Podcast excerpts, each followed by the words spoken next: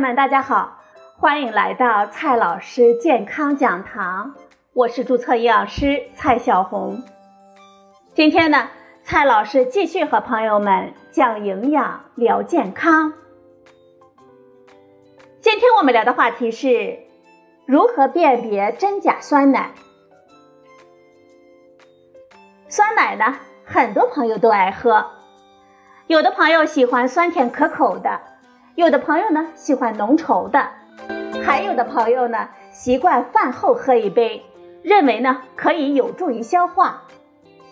但是啊，每次看到超市里品类多样的酸奶，有的朋友啊就开始纠结了：这风味酸奶、风味发酵乳、乳酸菌饮料、酸酸乳，嗯，真的是太难挑了，甚至呢。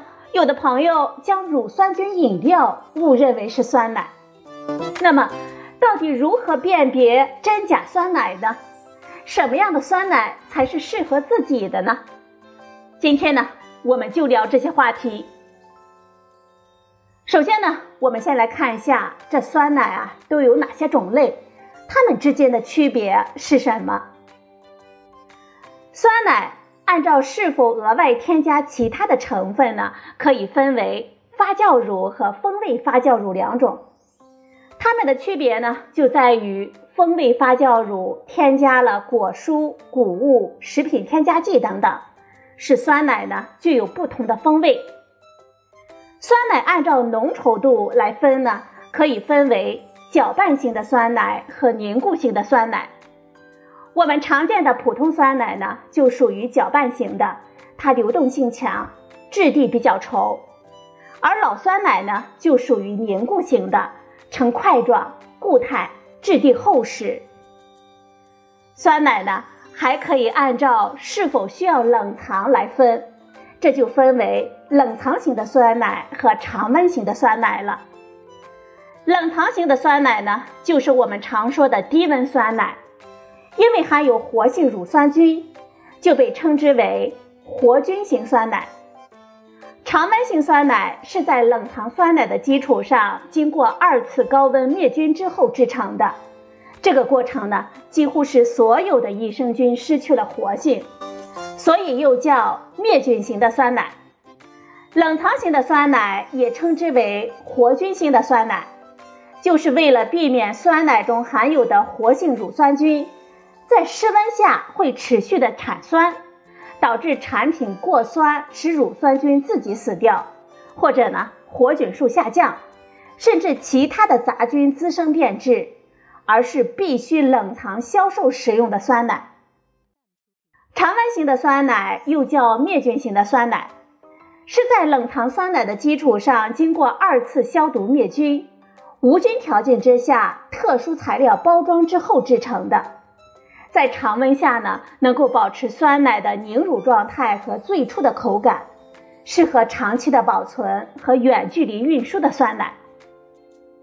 说了这么多，我们如何辨别真假酸奶呢？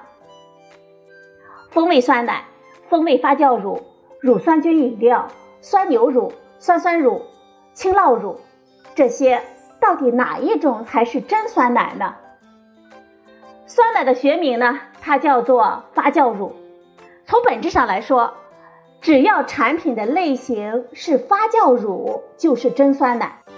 一般来说，像乳酸菌饮料、酸酸乳等乳饮料都不是酸奶，因为这些乳饮料的配料表里，它的主要成分呢是水、乳香精等添加剂，含有很少一部分乳成分，甚至不含。营养成分是比较低的。有的朋友问了，饭后喝酸奶能够促消化、助减肥吗？告诉你，答案是否定的。想要达到减肥的效果，通俗来讲呢，就是要少吃多动，吃饱饭再喝酸奶，相当于加餐了。目前还没有科学证据证实酸奶能够促进消化。所以啊，咱们饭后喝酸奶不仅不能减肥，还可能因为摄入过多的热量，使我们体重增加呢。想靠喝酸奶来减肥，朋友们啊，还是要慎重的。说了这么多的酸奶，那么喝酸奶有什么好处呢？第一个好处，酸奶呢可以提高我们钙和磷的吸收。酸奶中钙含量和牛奶是一样丰富的，对孕妇、儿童等等需要补钙的人群来说是很友好的。经发酵之后产生的乳酸，还可以有效的提高钙磷在我们人体中的利用率。酸奶中的钙磷更容易被我们人体吸收。第二个好处呢，喝酸奶啊可以补充多种维生素。酸奶是由牛奶发酵形成的，不仅保留了牛奶原有的营养成分，还通过发酵产生了维持我们人体健康的多种维生素，比如维生素 B 一、维生素 B 二、维生素 B 六、维生素 B 十二等等。这喝酸奶的第三个好处啊，就是酸奶呢可以减轻乳糖不耐症。乳糖不耐症的人群，因为体内缺乏乳糖分解酶，而无法分解牛奶中的乳糖，所以就会出现喝牛奶的时候腹胀、腹泻或者是胀气等现象的发生。酸奶呢，是活性乳酸菌利用乳糖生长的过程产生了乳酸，而使牛奶中的酪蛋白发生凝固而成的产品。酸奶中的乳糖就处于几乎被分解的状态了，所以非常适合乳糖消化不良的人群来饮用。如何挑选合适的酸奶呢？首先呢，我们要看一下产品的名称。如果产品的名称是酸奶、发酵乳、酸牛乳、酸酪乳等等，一般呢就是指酸奶了。第二点呢。我们可以看一下产品的类别，如果产品的类别是酸奶或者是发酵乳，就是酸奶；产品的类别是饮料或者是饮品，就值得我们注意了，这绝对不是真正的酸奶。第三点呢，我们要看一下配料等主要的成分，按照法规要求。配料表是按照原料的含量多少从高到低排列的。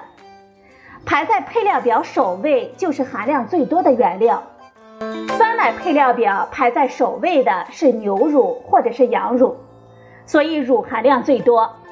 而乳饮料呢，它的原料最多的是水，所以我们看到配料首位是水的就要注意了。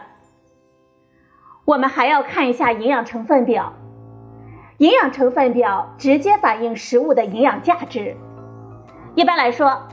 酸奶脂肪含量跟牛奶差不多，大约是每一百克中含有脂肪的含量是三点二克，而糖的含量呢，就是营养成分表上标注的碳水化合物的含量。一般糖的含量呢，不超过百分之十二是最好的。蛋白质的含量就更为重要了，酸奶中蛋白质含量越多，它的营养价值呢就越高。按照国家标准。普通酸奶蛋白质的含量不能低于百分之二点九，也就是每一百克酸奶中蛋白质的含量至少是二点九克。风味酸奶呢不能低于百分之二点三，所以当蛋白质的含量低于百分之二点三的时候，很有可能就是乳饮料了。我们还要注意啊，这酸奶呢是否需要冷藏？冷藏酸奶呢，需要低温存储，保质期比较短，大约是十天到二十一天，不超过三十天。常温的酸奶呢，保质期更长，一般是三到六个月。